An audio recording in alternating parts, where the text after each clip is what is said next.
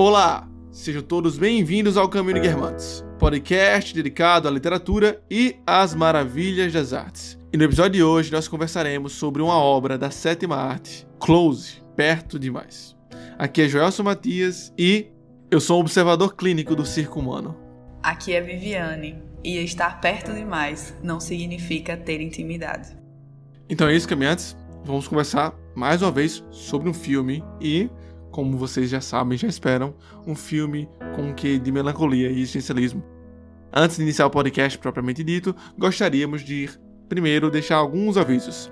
Se você ainda não nos segue no Instagram, nos procura lá, busca o underline Caminho de Guermantes. Lá você vai encontrar posts sobre literatura, filosofia, educação e outros assuntos afins, assim como stories interativos onde você pode interagir conosco. Além disso, caso você queira trocar uma ideia, falar algo, corrigir algo de errado que falamos aqui, ou então desenvolver algum pensamento que você tenha tido durante a escuta de um dos nossos podcasts, só mandar mensagem via direct. Estamos sempre por lá, discutindo, construindo conhecimento e respondendo aos nossos seguidores. E se você quer algo mais aprofundado nessa área, com esses assuntos que a gente sempre traz aqui como pauta principal do Caminho de Diamantes, nos procure também lá no Médio. Digita no Google ocaminho.médio.com e você será direcionado para a nossa página. Página na qual colocamos nossos textos, ensaios, artigos, reflexões um pouco mais aprofundadas sobre assuntos que nós trazemos aqui e não conseguimos falar tanto durante o podcast ou que nós levantamos lá no Instagram. Então agora, sem mais delongas, vamos ao podcast.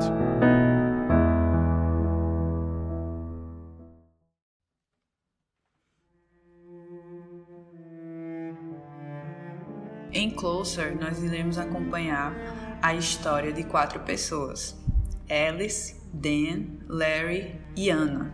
Todos eles terão um tipo de envolvimento durante todo o filme. Mas de início nós acompanhamos a Alice e o Dan se conhecendo e posteriormente desenvolvendo um relacionamento. Logo após isso, nós iremos acompanhar o Dan e a Anna se envolvendo. Por quê? A Ana ela é uma fotógrafa bem sucedida, que ela é divorciada recentemente, e o Dan ele acaba mudando um pouco é, da sua jornada profissional, digamos assim, e lança um livro sobre a Alice, contando a história dela. E só um parêntese, ela é uma stripper que mudou de cidade, foi para Londres em busca de um novo recomeço, ou como ela mesma diz, é, em uma expedição. E aí, quando o Dan está fazendo esse ensaio fotográfico para o lançamento do seu livro, ele acaba se envolvendo com a Ana de uma forma bem breve. E aí, posteriormente, quando a Ana já conhece o Larry, que é um médico dermatologista, eles se envolvem, é, casam e logo depois de um tempo é, e depois de um tempo, durante até mesmo esse casamento, a Ana acaba se envolvendo novamente com o Dan durante um ano e nós iremos acompanhar toda a reviravolta do envolvimento dessas quatro pessoas. Esse filme não é muito fácil de fazer uma descrição ou uma sinopse porque não dá para explicar. É... Eu costumo dizer que os livros de Dostoiévski também não dá para fazer uma descrição. Então, esse livro, esse, esse filme entraria nessa classificação de obras impossíveis de se descrever. Você tem que assistir ou ler para compreendê-las ao todo, então ter pelo menos uma ideia do que se trata o filme. Entretanto, logo nos primeiros 20 minutos de filme, nós conseguimos compreender todo o tom da obra, toda a temática, e assim também conseguimos compreender alguns jogos, algumas características muito próprias desse filme. O primeiro que a gente vai entender é que o filme é sobre pessoas e relacionamentos, que o filme vai ser baseado quase totalmente em diálogos. Não é à toa que tem praticamente quatro atores durante todo o filme, tirando os figurantes, que é o taxista no começo e mais ninguém, né? Só tem o taxista no começo. então, tem só esses quatro atores, basicamente, né? Em que eles vão fazer diálogos atrás de diálogos, onde as ações vão ser uh, focadas bem mais no diálogo. A única ação que acontece de verdade é no início do filme, que é um atropelamento, que não tem diálogo. Entretanto, é ao som da música, né, trilha sonora, é muito boa por sinal, The Blower's Daughter. Inclusive, provavelmente está tocando aqui nesse podcast, no início e no final do podcast. Uh, Enfim, e a gente também compreende durante esses primeiros minutos de filme que o filme também é, além de pessoas, é sobre a dificuldade de relacionamento entre as pessoas, certo? Essa essa dificuldade de uma real intimidade com o outro, por mais que você supostamente o ame. Além desse ponto que você trouxe, é algo bem presente no filme é a questão sexual, de intimidade é, entre o casal, entre as pessoas, e também porque isso é mostrado de uma forma diferente entre os personagens masculinos e as personagens é, femininas. Tem um certo tipo de diferença e a forma como isso é apresentado no filme é um pouco grotesco e cru. Então, chega a ter uma linguagem um pouco explícita. Nós vemos que a intenção dos personagens masculinos está muito ligada a essa questão sexual, enquanto a das mulheres não. É algo mais emocional, é algo mais ligado a querer, não sei, uma proteção, talvez, ou estar ligado de fato a alguém e não só com relação a essa parte mais sexual. Pelo menos foi algo que eu senti, assim, dentro do filme e que de certa forma gerou um certo incômodo. E aí, é. doutor Joyce, o que, é que você acha disso? Parece que a questão sexual realmente é muito mais importante pro Larry e pro Daniel do que para elas duas, certo? E como você bem falou, realmente, para elas a questão emocional parece ser o ponto principal. Entretanto, disso não segue que elas sejam pessoas mais seguras em, em suas emoções ou em seus propósitos naqueles relacionamentos, certo? Uh, se há uma liquidez aí, puxando o termo de Bauman, na intenção dos, dos dois personagens masculinos, certo? Do ponto de vista sexual, há também uma liquidez emocional do ponto de vista das duas personagens femininas, certo? Sim. É, eu percebi também essa, essa dualidade, só que eu, não, eu tinha medo de falar e parecer que elas estavam certas e eles estão errados, certo? Só que não, os, os, os quatro estão tudo no mesmo barco de não saber o que tá fazendo. Só que as motivações são diferentes. Sim. Né? Enquanto eles dois ficam lá brigando, né? Querendo mostrar que é um macho alfa, praticamente, em algumas cenas. É, elas duas têm também alguns conflitos, né? E, e até alguns momentos elas estão até próximas, porque parece que elas se entendem, né? O que elas estão passando. Em resumo, o que eu queria dizer é que não é que só porque para elas o ponto seja emocional que elas estejam mais seguras do que está sendo feito ali, certo? Porque elas são líquidas em para quem elas vão direcionar esse, essa emoção. Não sabe para quem. Para um, hora para um, outra para outro, que é uma coisa de um, que é coisa de outro, né? Ah, até a questão sexual para qual é o nome da outra mensagem? Da loira? Ana. Ana. Até a questão sexual para Ana parece haver um, um, ponto de segurança. Em dado momento do filme, a, Ana deixa bem claro que a, a própria questão sexual também tem um ponto de segurança, que o Larry ele é mais bruto, por assim dizer, né? É um cara bem mais sensível. Uh, isso fica claro desde o início, né? Ele tá lá hum, procurando uma mulher no site, né? De nada contra quem usa tinta, mas ela tá procurando no site lá, falando com um desconhecido. Então ele tem uma uma liberdade, um desapego, né? Pelo menos sexual, certo? Uh, mas, se eu pudesse defender alguém aqui, o Larry pelo menos parece mais sincero ali, certo? Ele é mais verdadeiro que o Daniel. O Daniel é meio ardiloso, meio enganador, né? Sendo que no fundo ele também tem essa questão sexual para ele. O Larry, ele é mais. Pelo menos ele, ele é sincero, né? Ele bota na mesa o que ele é. Sinceridade um pouco estranha, né? É, mas. É, é tipo o Dimitri é, do, dos irmãos Karamazov, ele é bem sincero, mas no fundo ele é aquele cara não muito íntegro, digamos assim. É. é. Integridade vem jogo ali, mas. Uhum. Lembra muito. E assim, se a gente pode dizer que se teve uma disputa, quem ganhou foi o Larry, né? No final do filme. Sim, ela acabou ele preferindo ele, né? É. E eu acho que não foi nem por uma questão deles terem sido casados ou estarem naquele processo de divórcio. É mais pela questão sexual, pelo que eu vi.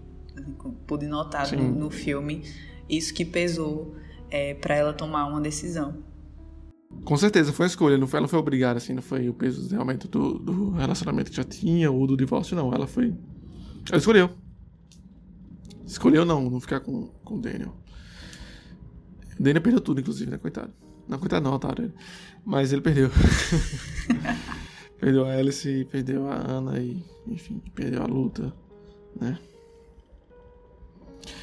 Ah, agora tem um, um, ponto importante aí que eu gostaria de trazer também, que eu acho interessante, que é o seguinte. Parece que a Alice é a personagem principal, né? É, primeiro plano, sim. Ah. Por ela aparecer primeiro e desenrolar a história dela. E no fim também, ela é apresentada em foco, né? Mas depois, ao longo do filme, pareceu ser Ana principal, porque a história toda vai girando em torno dela. Uhum. Então fiquei na dúvida, né? Sim, sim. Uh, é verdade, muda, né? Muda. Mas eu, eu fiquei com essa impressão do que era sobre ela, porque começa com ela, né? Uhum. Ela também é um gatilho para que tudo aquilo aconteça. Só que, de fato, é, se a gente pudesse dizer, teria esse, esse compartilhamento do protagonismo entre elas duas aí. E os dois ali são personagens, só que eles não são. Eles sempre estão na visão delas, né? Parece que elas, eles são sempre secundários. Tem uma cena que tem eles e não tem elas. Que é a cena que eles estão discutindo lá no. Lá no. na clínica né? do. Isso, no consultório do, do Larry. Mas ainda assim sobre Ana. Sobre a escolha é, dela. Sobre a escolha dela. Que o, o Daniel vai todo chorão lá. Meu Deus, assim, é engraçado. Aquela cena é muito triste. Porque por um momento eles parecem que se entendem. Uhum, Chega até é. a, a, estar em um momento mais amigável. Aí no final Isso. o Larry diz a verdade toda e desmonta o Daniel, assim, de cara. Uhum, uhum. E porque, assim, o Daniel, ele tem dois pontos. Ele perdeu, né, a mulher, que era para ele o ponto sexual. E ele foi. Perdeu o desafio contra Larry, certo? Inclusive, eu vi hoje uma, uma fala de Jordan Peterson bem interessante sobre isso. Que é. O Daniel foi negado, né, por ela. E aí o Jordan Peterson fala: Um homem ser negado por uma mulher é muito envergonhado porque quando ele é negado, ele tem a consciência de que ele não conseguiu o máximo do que ele poderia ser. Tipo, ele poderia ser um pouco mais. E aí, quando ele é negado, você fica, caramba, eu poderia ir mais longe, certo? Então, Daniel ali totalmente humilhado, para mim parece a personificação dessa explicação do Jordan Peterson. Sim. E as relações, não, sei se você também sentiu isso, mas explora muito é, os, instin os instintos mais básicos dos seres humanos, tanto nas mulheres quanto nos homens. Eles buscam essa satisfação sexual e a mulher, ela tem essa necessidade de ser protegida ou de ser mais vulnerável e ter essa figura do Larry, principalmente porque ele venceu, digamos, essa disputa que estava tendo por, por essa mulher que era mais madura, bem sucedida.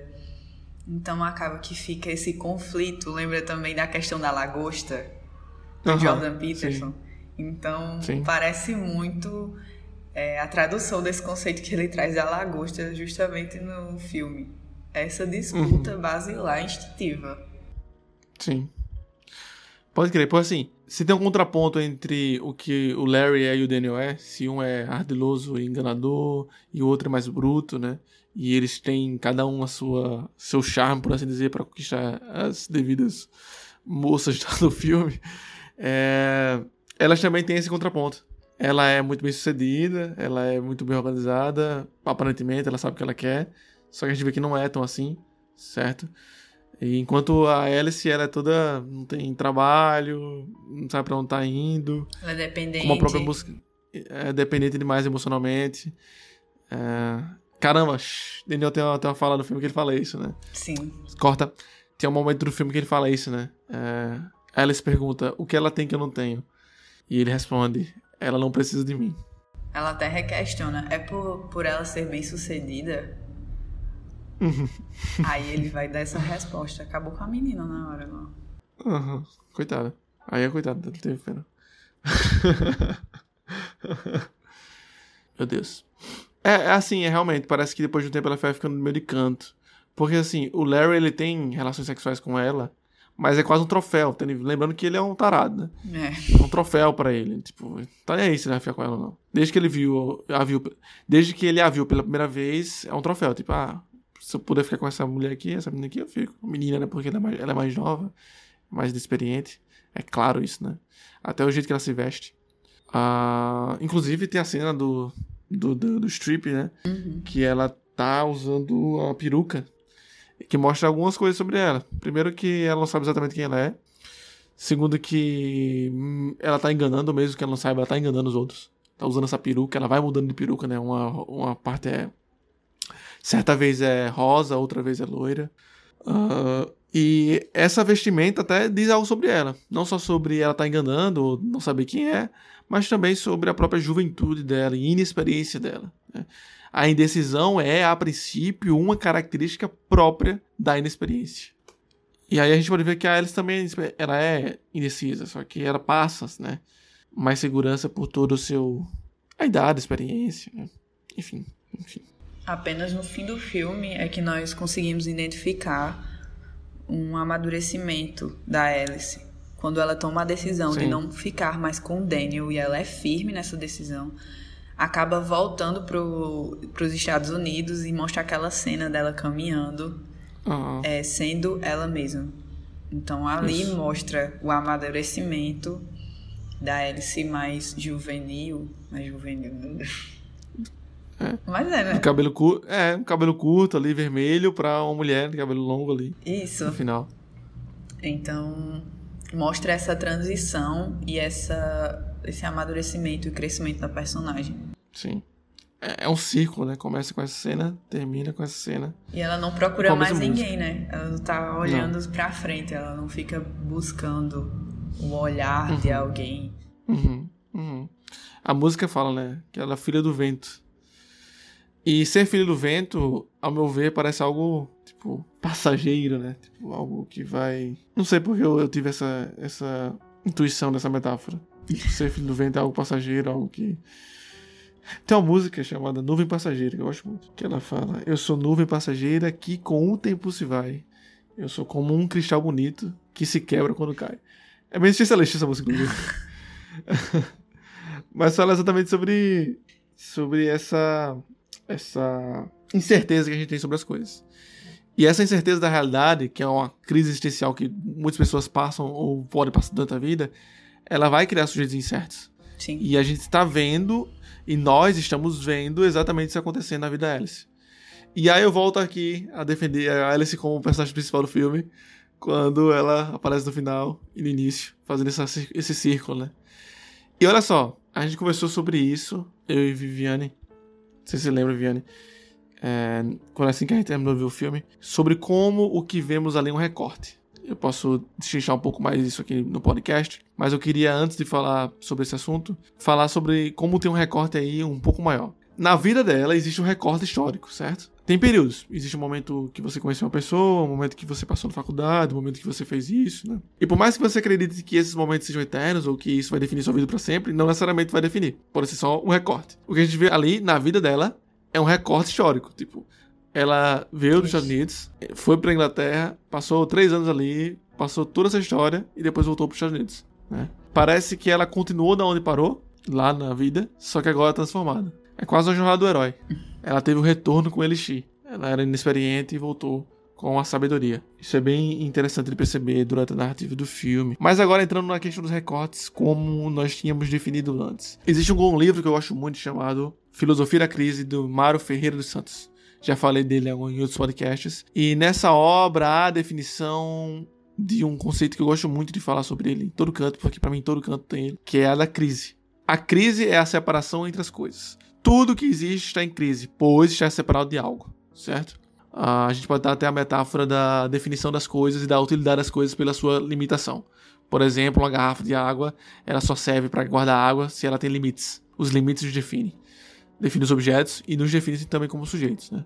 Isso até é uma coisa interessante de se discutir é, sobre potencialidade humana, até em, no contexto terapêutico também é legal de falar sobre esse ponto, que é o seguinte, você é limitado, todos nós somos limitados, só que o que faz o que eu sou é, são meus limites, certo? São minhas separações. Mas voltando ao conceito de crise, Tudo está separado. Sempre que você tenta pegar um conceito, você separa o conceito. Quem está ouvindo o podcast e sabe um pouquinho sobre fenomenologia, é, vai entender rápido aqui que uh, na fenomenologia existe o sujeito e o objeto. Né? Tudo é objeto do sujeito. As pessoas são objetos, são nossos objetos. Falando assim fica meio. Né? Ainda mais na temática do filme, fica meio estranho. Mas as coisas são nossos objetos porque nós não temos acesso ao fenômeno como ele é, como ele se apresenta na realidade. Então, o único fenômeno que você tem acesso como ele é, é a tua própria psique. E olhe lá, né? E nem todos os aspectos dela você consegue ter, uh, você consegue aprender. Mas tudo é objeto. Só que entre eu e o objeto há uma separação. Pensem aí em duas pessoas. Entre eu e uma pessoa, existe separação porque eu não sei o que está na cabeça dela. E a única forma que tem de diminuir essa crise entre sujeitos é por meio da linguagem, verbalizando, conversando, elaborando. E, mais uma vez, nem assim é possível quebrar isso, né? É, nessa obra, Mário Ferreira Santos vai dizer o seguinte: só existem cumes porque existem vales. Se não existissem cumes, não existia vales e vice-versa. Porque para que haja um baixo, tem que haver um cima. Então a crise é dialética, ela é sempre contrária. Alto, baixo, esquerda, direita, enfim, cima, baixo, tudo, tudo, tudo. Tudo é dialético assim. A crise ela é dialética também. Existem movimentos de crise que ele vai explicar como a diácrise e a síncrese. Diácrise é separar e a síncrese é juntar. E como é que se junta na crise? Sempre que você pega um assunto, você está cindindo ele. Por exemplo, se eu falar sobre um filme, eu tô pegando o conceito desse filme, tô separando e tô juntando com outros conceitos que na minha cabeça, tô juntando eles, certo? Que são todos separados para tentar chegar no novo conceito. Então todo conhecimento, toda discussão está em crise certo? Eu tô falando um pouco mais sobre isso só porque é um conceito um pouco complicado, mas pouquinho em pouquinho dá para compreender qual é o ponto. Em resumo, o ponto é que estamos todos separados. E, no caso dos humanos, dos seres humanos que pensam, que se relacionam, que é o nosso objetivo aqui de trazer e refletir sobre. A crise só pode ser diminuída por meio da fala, da linguagem e da comunicação. Entretanto, não tem como eu saber exatamente tudo o que se passa. Quando eu assisto um filme e Viviana assiste um filme, como a gente tá aqui, e aí a gente vem discutindo podcast aqui, o nosso objetivo é em dividir as nossas impressões. Só que será impossível saber o que se passou na cabeça de Viviane e é impossível ela saber o que se passou na minha cabeça. Só eu tive a minha é uma experiência estética ou de lazer ou existencial assistindo esse filme ou lendo livro, tal como Viviane só teve a dela. É, não sei se você ouvinte já pensou nisso. Já teve aquela sensação de que, caramba, esse filme é muito bom, ou então esse desenho é muito bom, esse livro é muito bom. Leia, você tem que ler, porque eu quero que você sinta o que eu senti. Não tem como garantir que a pessoa vai sentir o que você sentiu. Você nunca vai saber, mesmo que ela sinta no máximo você vai ter, ter alguma ideia de que isso aconteceu quando ela chegar para você e dizer. E eu sou bem desconfiado. Quando eu falo assim, cara, esse livro é muito bom, lê aí, pô. a pessoa chega dizendo, ei, é bom mesmo. Eu falo, não, tá mentindo. Disse só porque eu disse. Eu gosto de dar exemplo de duas, duas produções artísticas, uma música e outra poema. A música é Eternal Love, esqueci o nome da cantora, é dos anos 80 ou 90, que ela fala Close your eyes, give me your hand, do you feel my heart beating? Do you understand? Do you feel the same? É, então, feche os olhos, me dê sua mão. Você sente meu coração bater? Você sente o mesmo? Ela tá falando sobre o amor. O amor, ele é, ele é o maior ponto de crise entre as pessoas. Porque não tem como saber se o outro sente a mesma coisa que você sente. Por mais que vocês estejam casados, 20 anos juntos, felizes, com família, tudo perfeito, lindo, nunca vai dar para saber. Porque não tem como ter acesso ao outro totalmente. É outro exemplo para fechar aqui para ver se dá para entender melhor é o conto. Conto não, poema de Edgar Allan Poe, Alone. Viviane conhece. Uh, conhece sim. A gente ouviu esse, esse conto lá no, na nossa imersão. Ah, sim, sim, conheço. Ah, yeah. uh, no começo ele fala: Desde a minha infância eu não vi o que os outros viram. Né? Eu não senti o que os outros sentiram. E no meio do poema ele joga a frase mais foda do, do poema que é And all that I love, I love it alone. Tudo que eu amei, eu amei sozinho. Porque é isso, não tem como, como amar com o outro. Porque o outro nunca vai entender isso. Tá, fechando esse ponto aqui, esse grande parênteses. O que, é que eu quis dizer com tudo isso? Na relação desses quatro personagens que estamos aqui acompanhando durante essa narrativa, há crises. Pois são seres humanos e seres humanos estão em crise. Certo? Certo. Agora, a única forma que teria de diminuir essa crise seria se comunicando. E eles se comunicam muito mal. A gente pode ver isso com a Alice que diz não o nome dela. Como é que vai conhecer o outro? Se não tem nem como.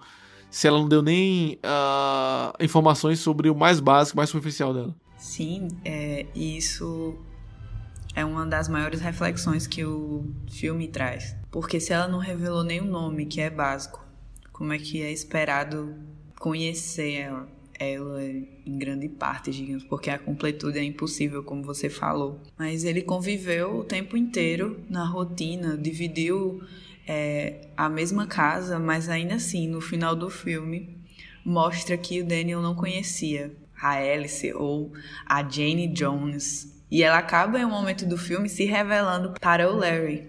E era uma pessoa que não dividia nenhuma intimidade, não tinha proximidade. Ela apenas conversou com ele uma vez, mas mostrou e revelou o eu verdadeiro para ele.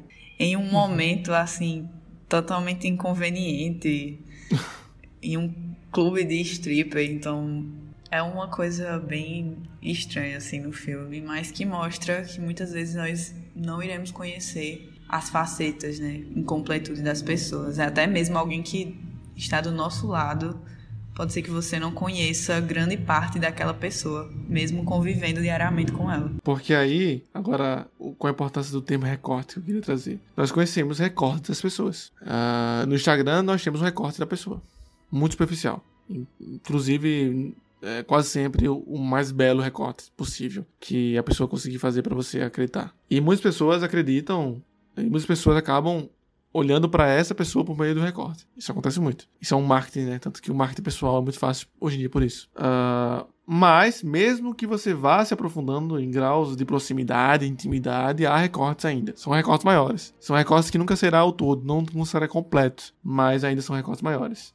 E a Alice, como o Viviane estava bem falando agora, não permitiu nem que tivesse um recorte possível. Tipo assim, existia um recorte possível ali que o Daniel poderia conhecer. E ela não permitiu. E aí, olha só, por mais que. Eu não tô defendendo aqui o Larry, não, mais uma vez. Ele é um babaca, um otário, um escroto. Show de bola. Só que, olha como a sinceridade dele, pelo menos, aproximou mais ela dele do que, do que o Daniel. Sim. Tipo, ela falou da, da, da real identidade dela. Se entregou também, assim, né? Do ponto de vista sexual para ele. Depois disso. Enfim, o Daniel parece mais errado da história toda aí. Não, não tem ninguém certo, mas o mais errado é dele. Muito babaquinha e mau escritor. Olha a crítica. Inclusive, o filme mostra muito isso na própria estrutura da narrativa, porque a gente acompanha ele inteiro por cortes.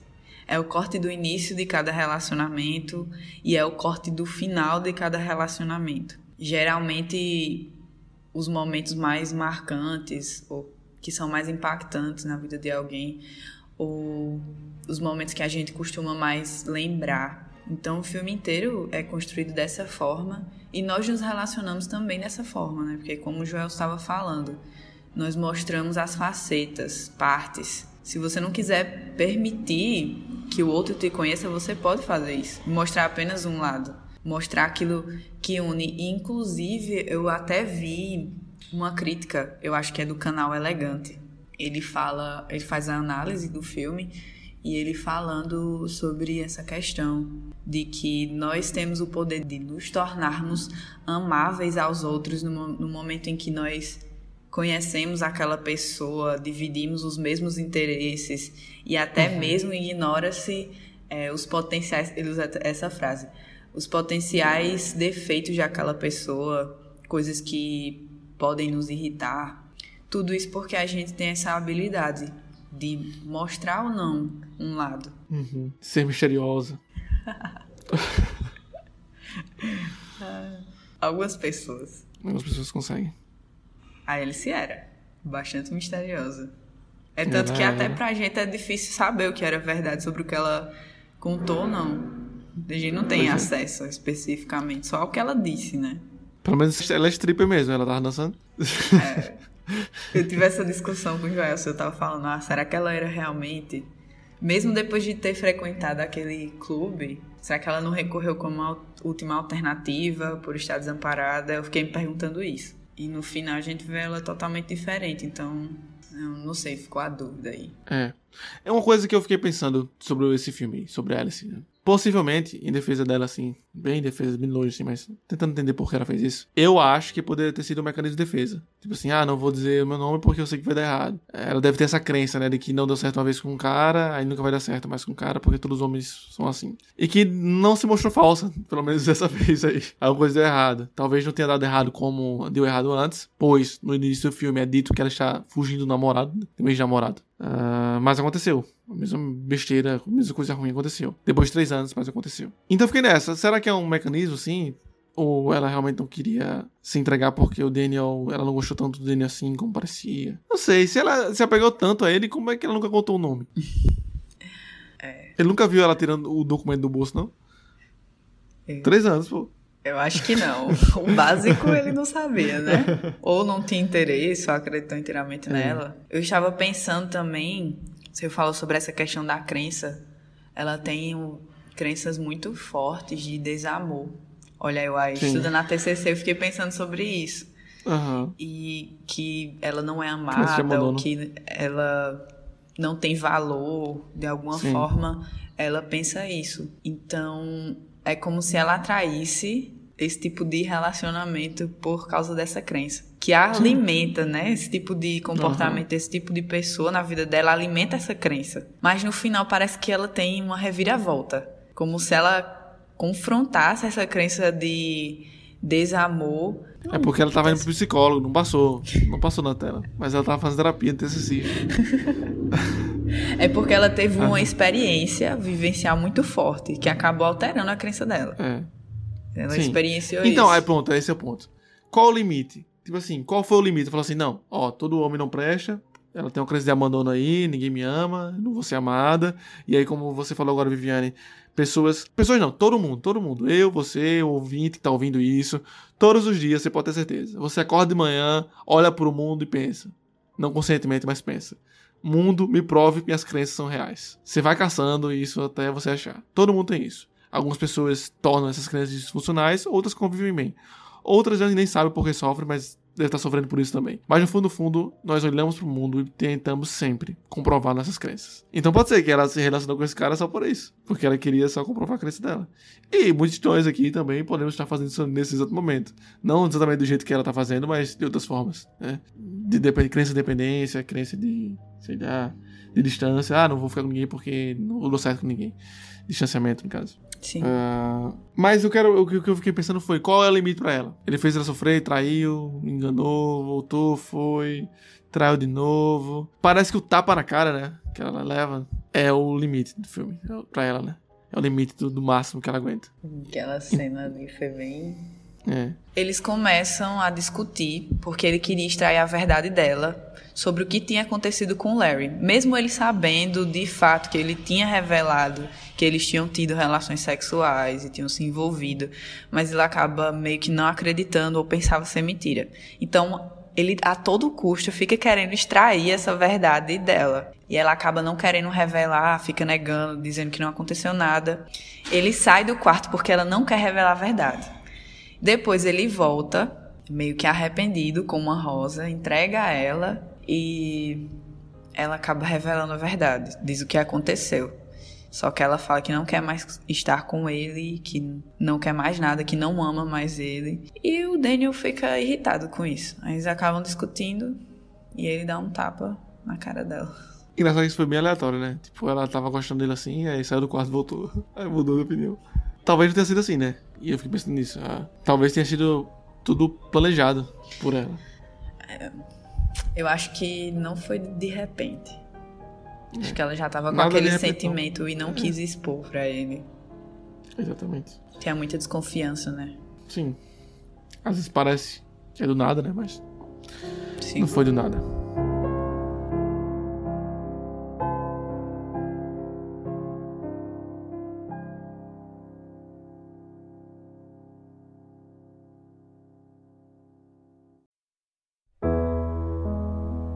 Então é isso, caminhantes. Esperamos que vocês tenham gostado da discussão sobre o filme Closer, Perto Demais. E esperamos que vocês tirem suas próprias conclusões e interpretações acerca desta narrativa e que vocês, pelo menos, compreendam que algumas pessoas só serão acessadas seus recortes e algumas situações serão também apenas recortes. Antes de finalizar o podcast de hoje, gostaríamos de agradecer aos nossos apoiadores. Fica aqui o nosso muito obrigado ao Rafael Fernandes Marques, à Monique Martins Bonet, ao Clóvis Adriano de Paiva Souza, ao José Guilherme Souza, ao Ivan de Barros de Santos, ao Derek Guerra, ao João Vinícius de Lima e ao Ariel da Silva. Muito obrigado! Com o apoio de vocês, nós conseguimos ir cada vez mais longe e assim levar a literatura e as maravilhas das artes para cada vez mais pessoas. Muito obrigado. Se você ouvinte já escuta nosso podcast há algum tempo e gostaria de participar, de nos apoiar e ainda por cima receber semanalmente um caderno de estudos, né, uma nossa curadoria que vai entregar um pouco mais sobre o assunto da semana. Por exemplo, hoje você está ouvindo esse episódio, foi ao ar o podcast sobre o filme Closer. E aí, se você for um apoiador, você vai receber também um caderno de estudos, aprofundando, trazendo textos de apoio, trazendo alguns contextos, trazendo alguns pontos que vai te ajudar a compreender melhor a obra e também fazer com que esta obra entre no teu arcabouço cultural e imaginário. Considere nos apoiar.